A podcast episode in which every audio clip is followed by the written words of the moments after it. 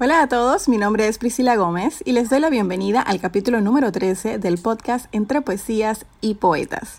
Les recuerdo que me pueden seguir en el Instagram con el mismo nombre, arroba entre poesías y poetas. Y si conocen a alguien que les guste este contenido, los invito a compartirlo. El día de hoy retomamos las complacencias con el poema Dos Palabras de Alfonsina Storni. Antes, conozcamos más acerca de la autora. Alfonsina Storni nace en 1892 en Capriasca, Suiza.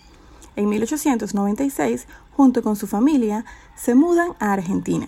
Siendo aún adolescente, se inicia en el mundo artístico a través del teatro, trabajando como actriz en una compañía que realizaba giras en varias ciudades argentinas.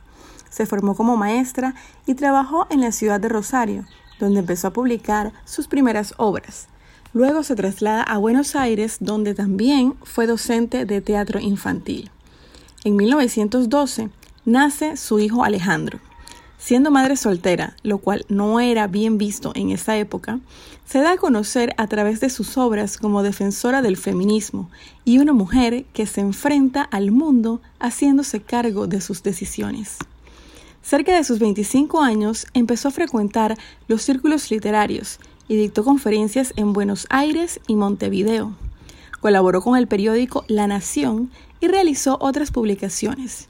Compartió además la vida artística y cultural del grupo Anaconda con Horacio Quiroga, con quien sostuvo una relación amorosa que no se llegó a consolidar. En la década de 1930 viajó a Europa y participó de las reuniones del grupo Signos, donde asistían personalidades de la literatura como Federico García Lorca y Ramón Gómez de la Serna.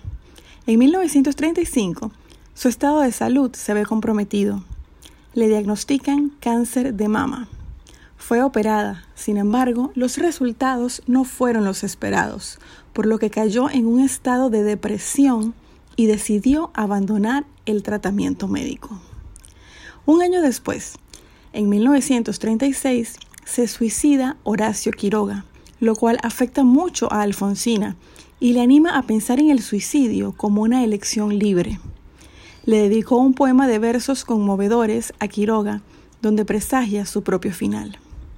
En un momento de júbilo entre tantos tropiezos, en 1938, junto con Gabriela Mistral y Juana de Ibarboru, Alfonsina fue incluida en el homenaje que la Universidad de Montevideo brindó a las tres grandes poetisas de América. Un gran galardón. Sin embargo, el estado de depresión de la poetisa continuaba. Y finalmente, en la madrugada del 25 de octubre de ese mismo año, en Mar de Plata, Alfonsina se dirigió al mar para nunca más regresar. Más tarde, dos obreros descubrieron su cadáver en la playa.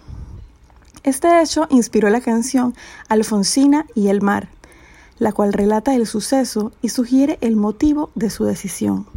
Su cuerpo fue velado inicialmente en Mar de Plata y luego en Buenos Aires, y asistieron a sus honras fúnebres grandes personalidades de la época. Un triste final para esta gran artista. A continuación los dejo con la poesía Dos Palabras.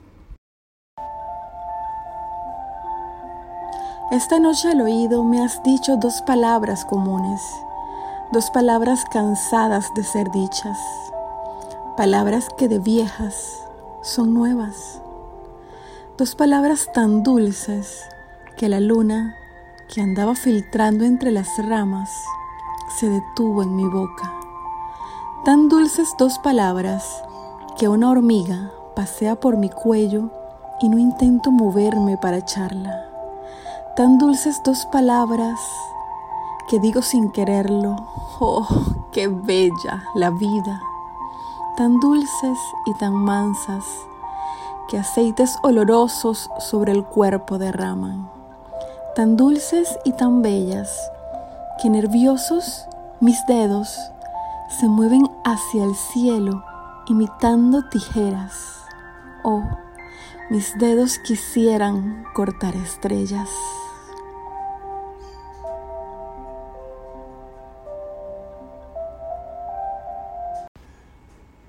Así es, dos palabras, dos palabras que la autora deja a la interpretación de cada uno de ustedes. Muchas gracias por su atención. Los espero la próxima semana con otra interpretación. Les recuerdo que podrán haber poetas, pero siempre habrá poesía.